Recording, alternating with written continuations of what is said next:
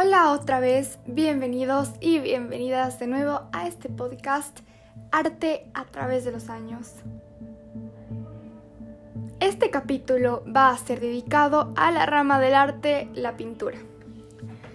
Realmente espero que les guste mucho. Antes de empezar, les quiero contar que este capítulo va a ser un poco diferente, en realidad muy diferente a los anteriores simplemente vamos a hablar, voy a opinar simplemente sobre obras, artistas, les voy a contar sobre pintores famosos, obras destacadas. Como ya dije, simplemente dar mi opinión, una charla. Eh, no va a ser nada muy formal ni muy preparado, pero si les gusta la pintura de seguro les va a interesar. Así que empecemos. Bien. Primero les quiero comentar que tal vez les pueda parecer tonto, pero es algo que me sorprendió y es que existen las ramas en la pintura, cosa que la verdad no tenía idea. Así que quiero comenzar hablando de los géneros y dando mi opinión de cada uno. Antes no voy a hablar de cada uno en realidad, voy a hablar de seis, escogí seis, iba a escoger solo cinco, pero no pude no hablar del sexto, así que decidí agregarlo. Así que vamos a empezar. El primer género del que quiero hablarles es del bodegones. Bueno, pues este género, ¿qué representa? Este género representa animales, frutas, rocas y así. Me gustaría mostrarles una imagen, pero por obvias razones no hay cómo. Entonces voy a tratar de ser lo más clara posible al describirlo para que tengan una idea.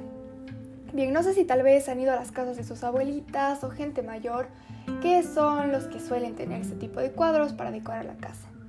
Así que no sé si han visto esas pinturas donde digamos hay un pozuelo muy grande, el cual contiene muchas frutas como uvas, manzanas, peras o tal vez esos cuadros donde hay un jarrón grande, ¿no? En la esquina y al lado hay mucha comida y pues bueno, así son los bodegones, espero que la idea haya quedado clara. Y bien, oigan, no sé ustedes, pero a mí me parecen unos cuadros geniales, tal vez súper simples, sí, pero para mí te dejan algo, un mensaje, tal vez ambición, al haber mucha comida, muchas cosas, me hace pensar en eso, en ambición. Claro que depende aquí de la persona, pero para mí representa más que nada ambición. Mm, tal vez también busca transmitir un mensaje sobre la fugacidad de la vida. No sé qué opinan ustedes. Realmente no es mi género favorito, pero me gusta, no les voy a decir que no. Y ahora vamos con el otro género, el costumbrismo.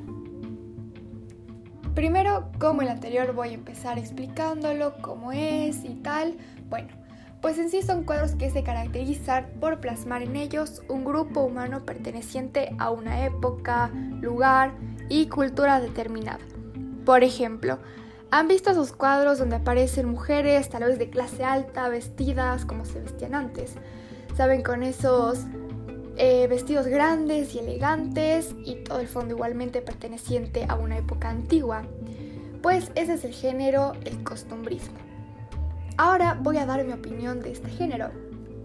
Pues, la verdad no le encuentro el mensaje más que solo dar a conocer eh, cómo era esa época, tal vez el conmemorar la época o cierto grupo de personas. No le encuentro un mensaje más allá, así que por ese lado no me llama mucho la atención. Como lo digo, depende mucho de la persona. Tal vez algunos no vean tan relevante eso, tan relevante el que tenga un mensaje que te pueda dejar. Pero a mí la verdad el mensaje que representa eh, cualquier cosa, no solo las obras de arte, eh, las pinturas, es lo que más me importa y gusta, más que el cuadro o género en sí. Ahora, hablando del género en sí, hablando digamos de lo físico, de verlo así, el dibujo, la pintura, los tonos que usan, tampoco me gusta mucho, la verdad, muy serio todo. Bueno, no, en realidad no, no me gusta. Pero tampoco me disgusta. Pero no es un género que pueda decir me interesa o me puede llegar a interesar o quiero conocer más de esto o así. Ahora hablemos de el retrato. Aquí ya me emocioné. Los retratos me parecen únicos. Me gusta mucho lo que representan. Me gusta mucho lo que muchos artistas como Frida Kahlo que ella se plasmaba a ella contando ¿no? lo que le había pasado y todo, quieren mostrar con el retrato. El retrato no se trata solo de hacer igual a la persona en vivo y directo y en la pintura, sino para mí también se trata de plasmar cómo es, cómo percibes a esa persona, cómo se percibe la persona o te percibes tú misma.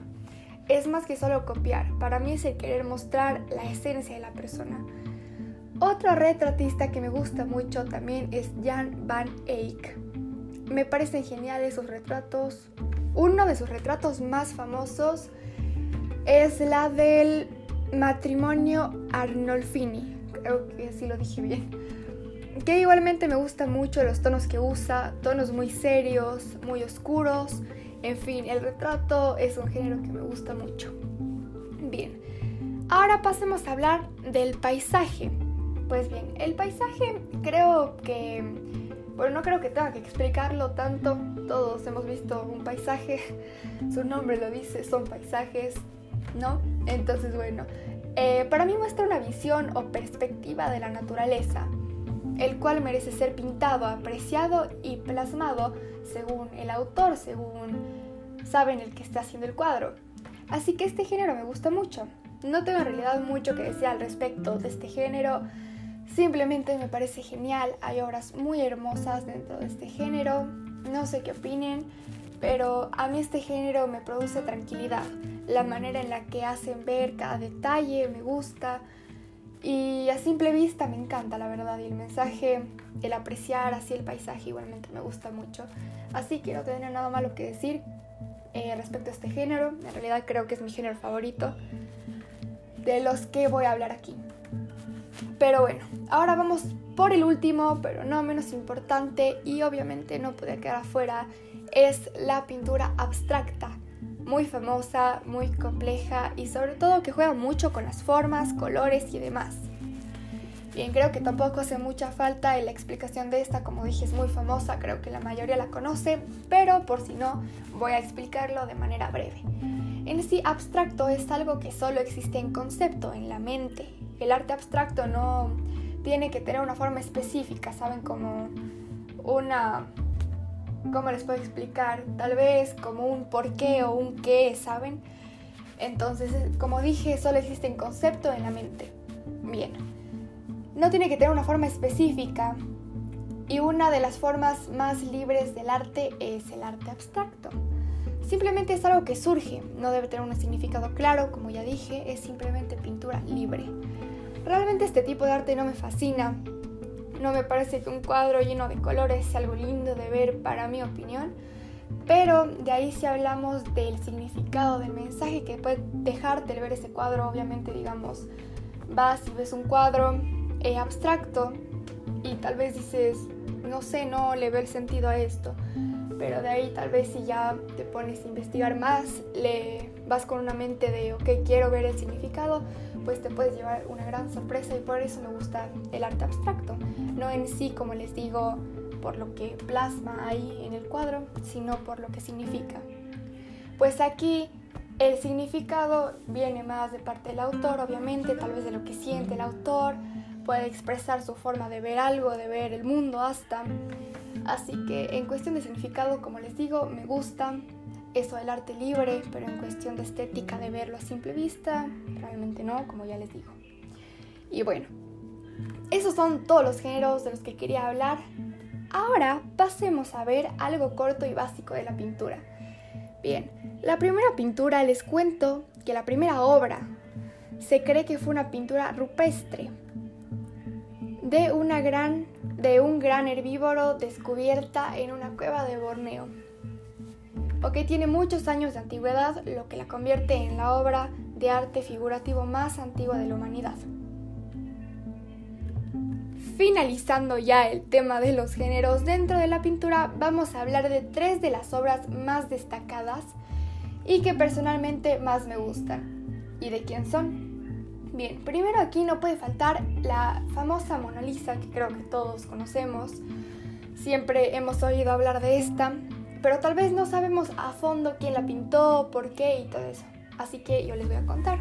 Bueno, Esta fue pintada por Leonardo da Vinci. Se cree que representa a la mujer de, de Francesco Bartolomeo. Creo que dije bien el nombre, no lo sé. Bien, eso dicen, realmente no se sabe.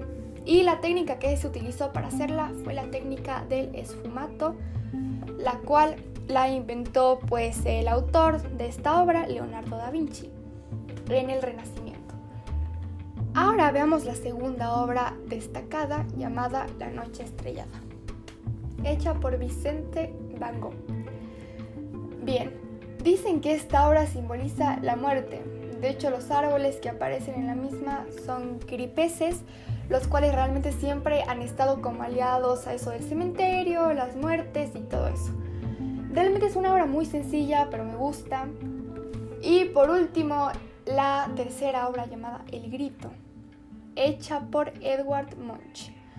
El grito representa a una figura andrógina, en primer plano con un gesto de angustia tal vez, que transmite gran expresividad y fuerza.